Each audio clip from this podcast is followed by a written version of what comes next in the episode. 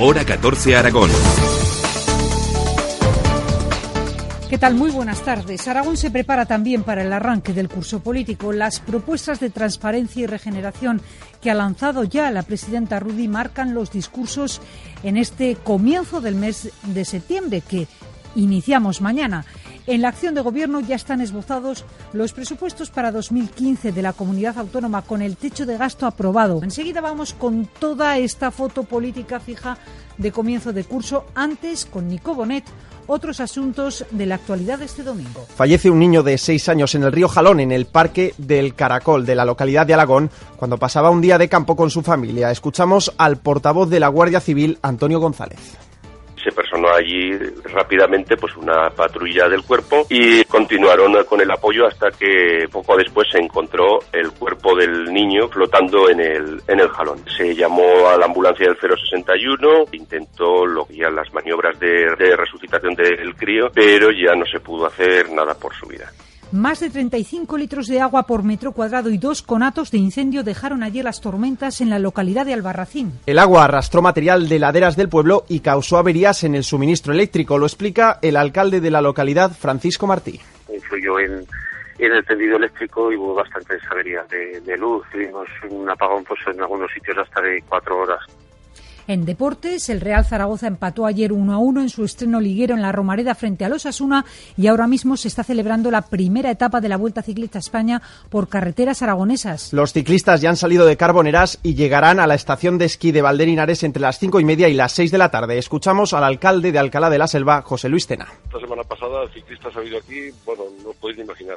Ayer sobre todo fue un subir y bajar hacia la estación de esquí de ciclistas pues, de aquí de la zona y sobre todo de la zona de Valencia que hay mucha afición y suben muchos aquí a, practicar este deporte. Y ayer ya se veían caravanas, ya hubo caravanas en la subida de, la estación de esquí que están paradas desde ayer, o sea que esperemos que sea un día, pues eso, de ciclismo puro y duro que va a ser el, el puerto un día que climatológicamente hablando tendremos hoy eh, intervalos que irán abriendo claros en el sur de la comunidad donde ahora mismo está cubierto. Se esperan de nuevo tormentas en Teruel. Las temperaturas ahora mismo son de 23 grados en Zaragoza y Huesca, 25 en Teruel. Día fuerte en las carreteras aragonesas también, 31 de agosto, final de verano. En estos momentos hay normalidad en todas ellas ya saben, vuelvan con tranquilidad. Es lo que le deseamos todo el equipo de Hora 14 con Alberto Gómez en el control de sonido y quien les habla, Marina Fortuño. Hora 14 Aragón. Informativos fin de semana. Que disminuya el número de parados y seguir teniendo una sanidad de calidad son objetivos prioritarios del Gobierno de Aragón en este comienzo de curso, propósitos que lanzó el portavoz del Gobierno Roberto Bermúdez de Castro el pasado viernes. Ya está aprobado el techo de gasto de los presupuestos, ahora comienza su elaboración en un año electoral. Aunque los datos hayan mejorado respecto al año pasado, sigue habiendo más de 100.000 parados en la comunidad aragonesa. Por eso, el portavoz del Gobierno, Roberto Bermúdez de Castro, afirma que este próximo curso se podrá especial énfasis en intentar reducir el desempleo juvenil. Tenemos que seguir trabajando mucho para que cada día los jóvenes tengan más capacidad de, incorporarse al mercado laboral y en ello estamos. Y también tenemos que seguir pues teniendo una sanidad de calidad. Es decir, yo siempre digo que según todos los datos, los aragoneses se encuentran muy satisfechos y puntúan muy bien la sanidad aragonesa. Tenemos que seguir manteniendo esas líneas rojas que el consejero de Hacienda se empeña siempre en mantener, de seguir esas líneas rojas de sanidad, educación y servicios sociales, que es lo más importante. Pues esos son los objetivos a cumplir. Si finalmente se consigue aumentar los niveles de empleo en la comunidad, entonces el Gobierno podrá pensar en el reto de mejorar las cifras económicas. Bueno, yo creo que el mayor reto del gobierno, sin duda alguna, es que las cifras económicas mejoren y que la tasa del paro disminuya, ¿no? Es decir, los datos de paro a día de hoy creo que tenemos un 7% menos parados que el año pasado, pero eso es inasumible para cualquier gobierno, ¿no? Pero el curso político va a arrancar también con el debate de la regeneración y la transparencia sobre la mesa. La presidenta Rudy ha enviado una propuesta para que a través de una ponencia se hable de ello en las Cortes. Fue una propuesta precisamente que lanzó tras el debate del Estado de la Comunidad. Lo recordaba el propio Bermúdez de Castro. La propuesta de la presidenta es que los grupos parlamentarios pues constituyan una ponencia en la cual pueda haber eh, personal no solamente del ámbito político sino pues, sociólogos o cualquier persona eh, que pueda aportar algo a la mejora de, la calidad democrática y de, todo el tema del buen gobierno sin ningún tipo de prejuicio poniendo todo encima de la mesa y esperando que se llegue al mejor acuerdo. Sobre transparencia también ha anunciado algo el Partido Socialista en los últimos días. El líder de los socialistas en Aragón ya anunció que en el PSOE arrancaban el curso político abriendo un debate por la transparencia y la regeneración política. Habla Javier Lambán. Nosotros vamos a abrir un amplísimo debate, no solo dentro del partido, sino también con eh, el conjunto de la sociedad eh, aragonesa, en torno a medidas para la regeneración democrática en torno a medidas para la recuperación de la limpieza de la política, en torno a medidas para que los políticos y las instituciones recuperemos el prestigio perdido. En cuanto a Chunta Aragonesista e Izquierda Unida, formaciones políticas que ya han presentado en las Cortes de Aragón iniciativas para la regeneración política como la supresión del aforamiento de los diputados y que se votaron en contra por parte del Partido Popular y el Partido Aragones, dicen que los populares no tienen legitimidad para hablar de regeneración política. El secretario general de Chunta Aragonesista, Juan Martín, es así de tajante.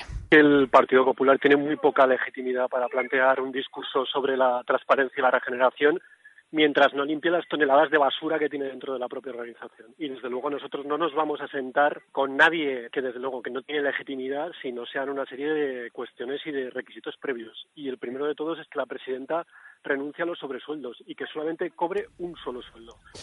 Y también la portavoz de Izquierda Unida en las Cortes, Patricia Luquín, va en la misma línea si la regeneración democrática de la señora Elsa Fernanda Rudi es recortar en diputados, que al final lo que supone es recortar en pluralidad y en democracia o que la elección directa del alcalde, creemos que más que hablar de regeneración democrática debería hablar de degeneración democrática. Ambas formaciones opinan que el inicio del curso va a estar marcado por políticas sociales que dejarán a mucha gente sin posibilidad de dar de comer a sus hijos durante el curso escolar. El aumento de las cifras de la pobreza infantil es lo que más preocupa a esta formación política. Pero si hay un partido que tiene que ponerse a trabajar internamente para ilusionar a su electorado, es el Partido Aragonés. Biel anunció en enero que no se presenta a las elecciones y no solo tienen que buscar candidatos, como todos, sino un líder. Una ejecutiva a principios de septiembre es lo que todos esperan para empezar a hablar de ese Congreso extraordinario anunciado para finales de año. El 29 de julio, 62 miembros del Comité Nacional presentaron sus firmas para pedir ese Congreso de renovación. ¿Quién va a sustituir a Biel en la dirección del partido? ¿Qué discurso va a mantener el PAR para seguir siendo necesario en el gobierno de Aragón? ¿Y cómo va a mantener eh, ese nicho de electorado rural que les ha dado la fuerza? ¿Recuperarán votantes en Zaragoza capital? De momento, los ojos están puestos en Arturo Aliaga como secretario general del partido y miembro del gobierno de Rudy para liderar el cambio. Esto decía hace unos meses. Cada día lo tengo más claro que tenemos que hacer un esfuerzo entre todos por trabajar por Aragón. Eso lo dirán la gran mayoría del partido. No me atrevo yo, pero que lo diga la gente, porque a mí tampoco me gusta ir a los sitios pegando codazos y quitar a otros para ponerme yo. Pero desde luego no, no piense que me tiembla el pulso, ¿eh? ni tengo miedo a asumir ningún liderazgo. En absoluto, ¿eh? y lo digo con rotundidad. Son las dos y cuarto de la tarde.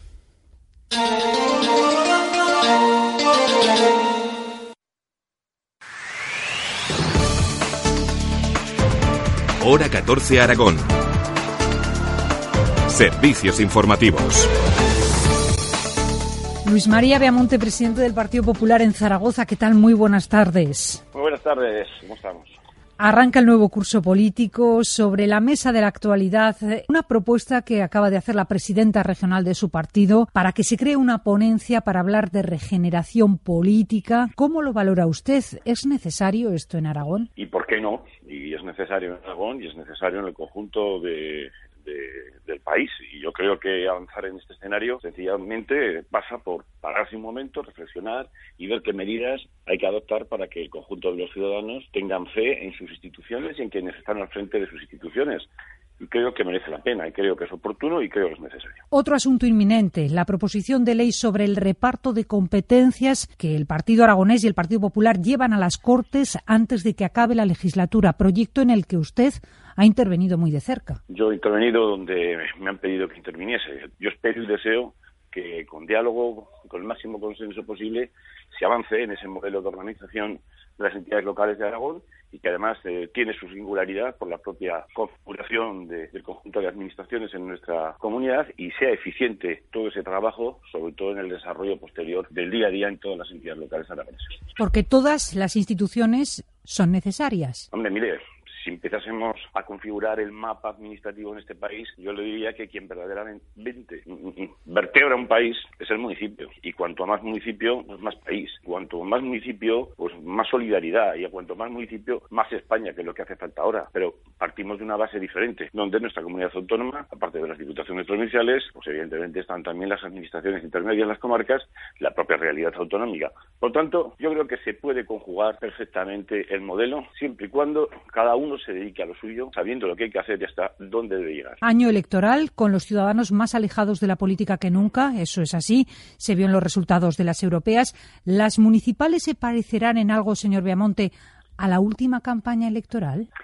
Y estoy absolutamente convencido que las elecciones municipales nada van a tener que ver con las elecciones eh, europeas. Querer hacer una traslación del resultado electoral de las europeas a las municipales es un error, porque ni el grado de participación, ni el grado de compromiso, ni la realidad del momento es la misma. Son escenarios absolutamente diferentes. Alcalde de Tarazona, presidente de la Diputación Provincial de Zaragoza y presidente del PP en la provincia, ¿se va a volver a presentar para alcalde de su pueblo o suena su nombre como candidato al Ayuntamiento de Zaragoza? bueno, ya le puedo decir que lo segundo es, más bien fruto de la fantasía de alguno que de una realidad posible. Eh, la decisión la tomaremos en el momento oportuno, pero, pero no descarto la posibilidad de volver a presentarme en la ciudad de Tarazona. En cualquier caso, cada cosa en su momento. Gracias por atender la llamada de la cadena SER. Un saludo y buenas tardes. Muy buenas tardes.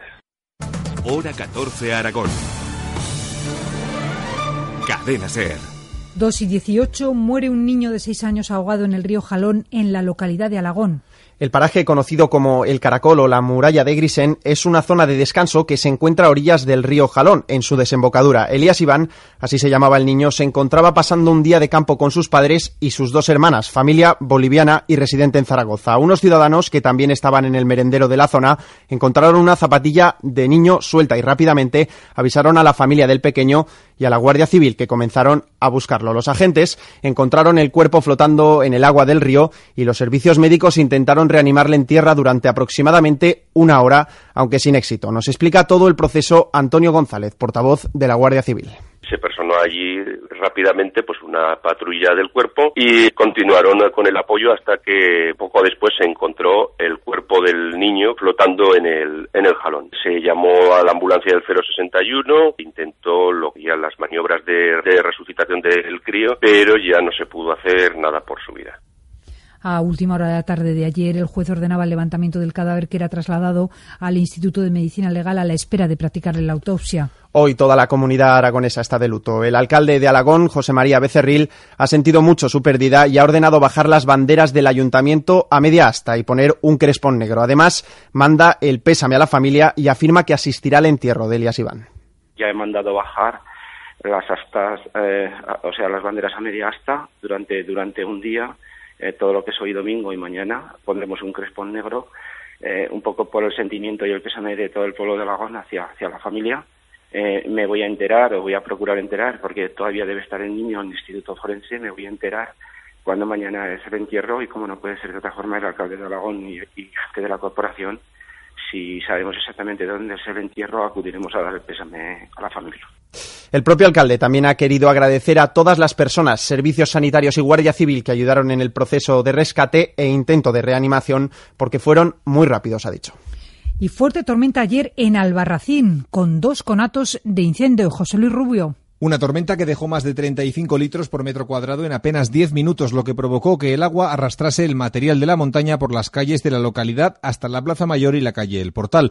Además, la tormenta provocó averías en el suministro eléctrico que estuvo interrumpido, según explica el alcalde Francisco Martí, durante más de tres horas. Hubo bastante aparato eléctrico y hubo bastante, influyó en, el tendido eléctrico y hubo bastantes averías de, luz